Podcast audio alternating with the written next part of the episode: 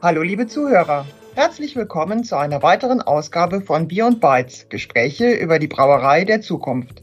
Mein Name ist Lydia Junkersfeld und ich bin die Chefredakteurin der Fachzeitschrift Brauwelt. Zur heutigen Folge begrüße ich wieder Michael Eberhardt und Christian Grad von der Firma Precogit in Regensburg. Hallo Lydia, schön, dass wir wieder da sein können. Hallo Lydia. Das Jahr 2023 war ja für unsere Branche kein einfaches Jahr. 2024 hat begonnen und da stellt sich natürlich die Frage, worauf können oder vielleicht sagt man auch besser, worauf sollten sich die Brauer einstellen? Wie sieht denn euer Ausblick für 2024 aus? Was ist jetzt schon absehbar? Gemeinsam ist die Branche stark, Lydia. 23, glaube ich, war ein sehr durchwachsenes Jahr für viele Unternehmen in der Brau- und Getränkebranche. Und ähm, wir haben gelernt, dass die Prozesskette ein paar Lücken hat, ein paar Themen, ähm, die es zu bearbeiten gilt. Und ich glaube, wenn die Branche sich äh, zusammenrauft, übergreifende Prozesskette, Daten teilt, Informationen teilt, dann werden wir 24 Synergieeffekte erleben, die alle wieder erfolgreich machen können. Darüber hinaus gibt es natürlich auch noch Trends wie neue Arbeitsmodelle, Nachhaltigkeit, Globalisierung, den gesellschaftlichen Wandel die die Digitalisierung beeinflussen. Es ist wichtig, alles das im Auge zu behalten, um erfolgreich sich in einer ständig verändernden Umgebung dann auch bewegen zu können.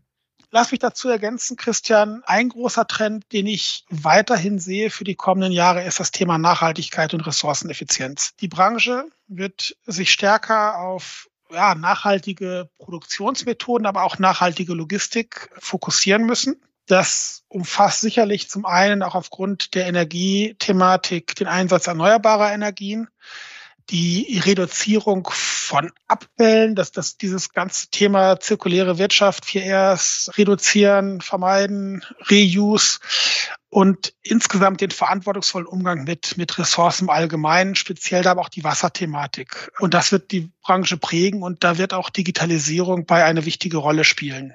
Da sagst du was Richtiges, Dino. Also ich sage mal, auch der Kunde wird ja am Ende seine Kaufentscheidung davon abhängig machen, äh, wie ressourceneffizient oder mit welchem ökologischen Fußabdruck sein Produkt in den Markt gekommen ist. Ich glaube, der Trend geht auch bei der Generation Z und äh, Jüngeren immer mehr dahin, dass sie auf solche Dinge achten und dass das auch massiv Kaufentscheidungen prägen wird von diesen Menschen. Und auch die Umweltbewussten unter uns werden da immer weiter sicherlich in diese Richtung sich entwickeln, weil wir einfach unserem Planeten nichts Gutes tun, wenn wir so weitermachen wie bisher. Das zeigen ja die Ergebnisse aus Doha. Ne? Wobei, um es da noch zu ergänzen, es ist natürlich einerseits die, die Verbraucherseite, aber auch andererseits sehr stark in den Betrieben. Wir haben Themen wie die CSRD, die Corporate Social Responsibility Directive von der EEU, die kommen wird äh, und die massive Herausforderungen an die Berichterstattung der Betriebe mit sich bringt. Und das wird letztendlich nur gehen, äh, wenn ich durch inhaltlich die richtigen Daten liefere, die ich Daten die ich liefern muss, also ressourcenschonend arbeite, aber zum anderen auch diese Daten nahtlos bereitstellen kann, indem ich halt Digitalisierung nutze, um sie verfügbar zu haben. Dino, du hast jetzt von einem großen Trend gesprochen. Gibt es noch weitere Trends, die ihr seht? Für mich gibt es den, den großen Trend äh, generative künstliche Intelligenz. Wir haben ja generell schon die letzten Jahre sehr viel KI oder maschinelles Lernen in der Branche gesehen. So die Klassiker ist in den Inspektionsgeräten, da werden Modelle verwendet, die sind aber ja, relativ statisch, haben einen begrenzten Speicher. Und das, was wir jetzt die letzten zwei, drei Jahre am Markt sehen, ist, dass dieses Werkzeug generative künstliche Intelligenz deutlich zunimmt, sehr präsent wird, sehr mächtig ist. Und es gibt da durchaus äh, Prognosen, die sagen, bis 2026 werden voraussichtlich mehr als 80 Prozent der Unternehmen generative künstliche Intelligenz einsetzen und nutzen im Unternehmen für sich, für die Mitarbeitenden, um effizienter arbeiten zu können. Jetzt müsst ihr aber nochmal den Begriff generative künstliche Intelligenz genauer erklären. Was versteht man darunter? Generative künstliche Intelligenz, Lydia. Fangen wir mal bei ChatGPT an. ChatGPT ähm, bekommt eine Eingabezeile, erstelle meine Hausaufgaben. Das machen Schüler, glaube ich, relativ häufig schon mittlerweile. Und dann bekommst du Hausaufgaben äh, als, als Antwort, kannst die kopieren und oder abschreiben, wenn du es dann noch klassisch haben möchtest. Und damit hast du quasi ein greifbares Ergebnis. Und ähm, generative künstliche Intelligenz ist dann massiv vortrainiert auf einen Kontext, ähm, weiß also, in welchem Kontext du dich bewegst und kann dir dann fachbezogene Ergebnisse liefern, äh, wie zum Beispiel nehmen wir eine Feinplanung äh, für die Produktion in der Brauerei. Die könnte ich dann fragen, ähm, ich habe meinem Kundenauftragsbestand folgende Liefersituation, plane mir entsprechend die äh, Sude, die äh, Filterungen und die Abfüllungen. Und dann würdest du ein entsprechendes Ergebnis von einer generativen künstlichen Intelligenz zurückbekommen, kannst das vielleicht nochmal sichtprüfen. In der Regel, wenn du dem Modell dann so vertraust, kannst du es auch gleich vollautomatisiert in die Produktion geben, also freigeben. Und das werden Dinge sein, die werden wir erleben. Ich selber durfte lauschen bei Aleph Alpha, einem, einem erfolgsversprechenden Startup aus Mannheim, die bei SAP, Schwarzgruppe, Bosch äh, entsprechend ähm, Fördergelder oder, oder ähm, Investitionen abgegriffen haben, weil eben die großen Hersteller bereits darauf setzen, ähm, diese Modelle weiterzuentwickeln und eben benutzerfreundlicher noch zu machen, massiv zu trainieren, um eben kontextuell entsprechende ähm, Algorithmen bereitzustellen, um ihre Produkte zu verbessern. Da, da sind Chancen für ganz, ganz neue Geschäftsmodelle bei. Ne? Und auch Risiken. Ne? Man muss ja immer gucken, äh, das Thema Sicherheit wird bei so etwas ähm, ja gerne in den ähm, Publikationen ein Stück weit außer Acht gelassen, ist aber auch, glaube ich, ganz massiv, was als ja für mich noch ein weiterer Trend, der damit einhergeht, ganz, ganz wichtig ist, weil wir eben jemandem vertrauen, den wir gar nicht kennen und den wir auch nicht wirklich greifen können, was dieser Algorithmus sich gerade ausdenkt. Ne? Also von daher ähm, generative künstliche Intelligenz geht auch immer einher mit Risiko, Sicherheits- und Vertrauensmanagement. Da müssen auch die Betriebe sich darauf vorbereiten für die nächsten Jahre.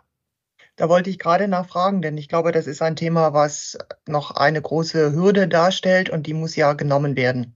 Das ist absolut richtig. Wenn ich mich auf solche Modelle verlasse und die Einsatz Möglichkeiten werden vielfältig sein. Äh, SAP hat schon Beispiele gezeigt mit einer Routenplanung, wo ich mit natürlicher Sprache als Planer sagen kann, plan mir meine Routen aufgrund der Kundenaufträge und bestimmten Bedingungen. Dann muss ich diesen Modellen, dieser Technologie vertrauen können. Und dazu gibt es Ansätze, die dieses ja, Vertrauensrisiko, Sicherheitsmanagement entsprechend sicherstellen. Aber das gehört dazu. Ich kann solche Technologien nicht unreflektiert einsetzen. Ich muss mich als Unternehmen damit beschäftigen, was ich da tue und wie ich es tue, um das zu erreichen, was ich erreichen möchte, um meine Ziele zu erreichen. Das sind ja sehr, sehr große Themen, sehr weitreichende Themen, die ihr da angesprochen habt. Womit beschäftigt ihr euch denn dieses Jahr konkret? Welche Themen wollt ihr konkret angehen? Also es ist einfach natürlich so, auch wenn ich jetzt an die Braubranche, die Brauwirtschaft denke, ich, ich kann nicht einfach das Thema künstliche Intelligenz, generative künstliche Intelligenz in mein Unternehmen holen. Äh, es muss weiter an den Grundlagen gearbeitet werden und auch wir wollen uns ja im Podcast mit den Themen weiterhin beschäftigen. Und da ist natürlich das Thema ja, Prozessoptimierung ein, ein wichtiger Baustein. Ich muss meine Prozesse kennen, um sie automatisieren zu können, um sie digitalisieren zu können.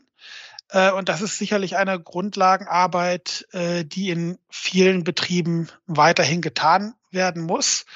Wir hatten dazu ja auch ein interessantes Gespräch letztes Jahr mit dem Johann Zirn, wo wir unseren Doppelpass vorgestellt haben, wo wir auch gern helfen. Und auf der Basis gibt es dann auch Ansätze, wo ich aus dem Unternehmen raus mit einfachen Digitalisierungslösungen erste Erfolge erzielen kann.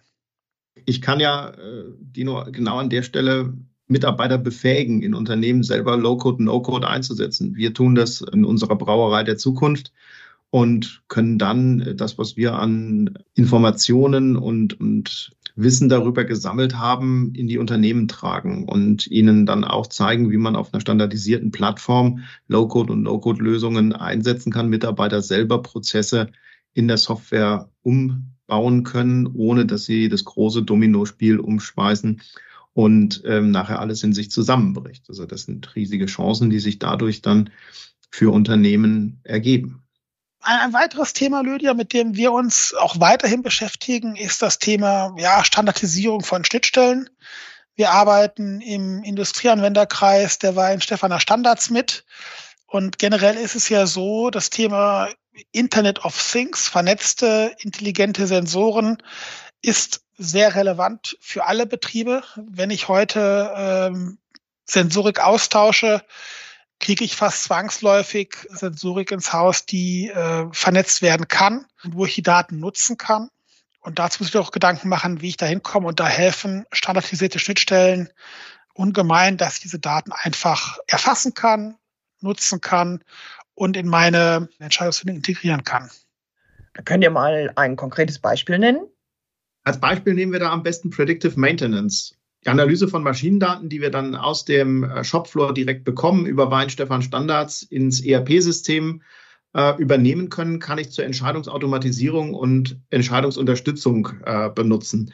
Und äh, damit kann ich meinen Wartungsbedarf vorhersagen, ich kann ungeplante Ausfallzeiten minimieren und ich bin in der Lage, auch entsprechende Logistikketten, äh, Beschaffung von Ersatzteilen und Mitarbeitern, die diese Reparaturen ausführen können, dann entsprechend zu terminieren. Und das einigermaßen automatisiert, wo ich auch, wie ich es oben schon mal gesagt habe, erstmal nur eine Sichtprüfung mache, ob das, was mir das System vorschlägt, dann entsprechend äh, umgesetzt werden soll. Ich will auch da auf unseren Podcast verweisen. Wir haben eine schöne Anfrage bekommen auf der Brau, äh, dass wir mit einem Partner gemeinsam äh, eine Lösung zu Predictive Maintenance mal besprechen wollen hier im Podcast in 2024. Und äh, da freue ich mich schon riesig drauf. Ja, das sind ja umfangreiche Themen, äh, die es da zu bearbeiten gilt. Und da schließt sich natürlich die Frage an, welche Themen die Zuhörer denn in unserem Podcast in diesem Jahr erwarten dürfen. Könnt ihr dazu schon mehr sagen? Ja, wie Christian eben schon erwähnt hat, ist es unsere Idee, dass wir sicherlich eine Folge zum Thema Predictive Maintenance machen, um da die, ja auch ein Praxisbeispiel mal näher zu beleuchten. Wie hilft Predictive Maintenance in einem Unternehmen? Wie sind da die Erfahrungen? Was, was kann die Branche davon mitnehmen? Wie schauen diese Ansätze aus?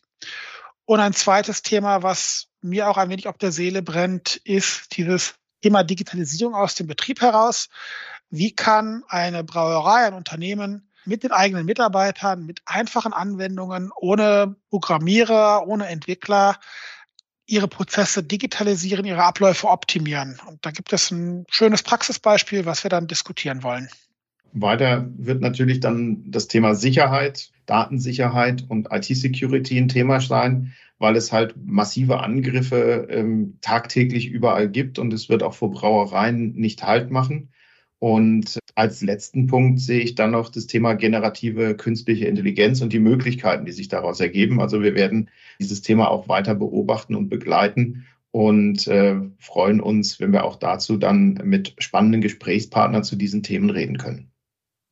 Und ich freue mich schon auf die nächsten Gespräche über die Brauerei der Zukunft mit euch und unseren Gästen. Damit sind wir auch schon wieder am Ende dieser Folge und ich sage herzlichen Dank an meine Gesprächspartner Dino Eberhard und Christian Grad. Danke, Lydia. Ja, vielen Dank, Lydia. Und äh, wie bei jeder Folge haben wir auch dieses Mal unser Feedback-Formular neben dem Podcast auf unserer Homepage für euch vorbereitet. Wir freuen uns, wenn ihr da A, ein Feedback zu dieser Folge und B, auch ähm, eure Themen für 2024 oder auch darüber hinaus uns übergibt. Und wir danken euch dass ihr dieses Mal in der Folge dabei wart. Und vielen Dank auch an dich, Lydia, dass du es moderiert hast. Sehr gerne. Dann sage ich alles Gute. Bis zum nächsten Mal. Das sagen Lydia Junkersfeld, Michael Eberhardt und Christian Grad. Tschüss. Servus. Tschüss.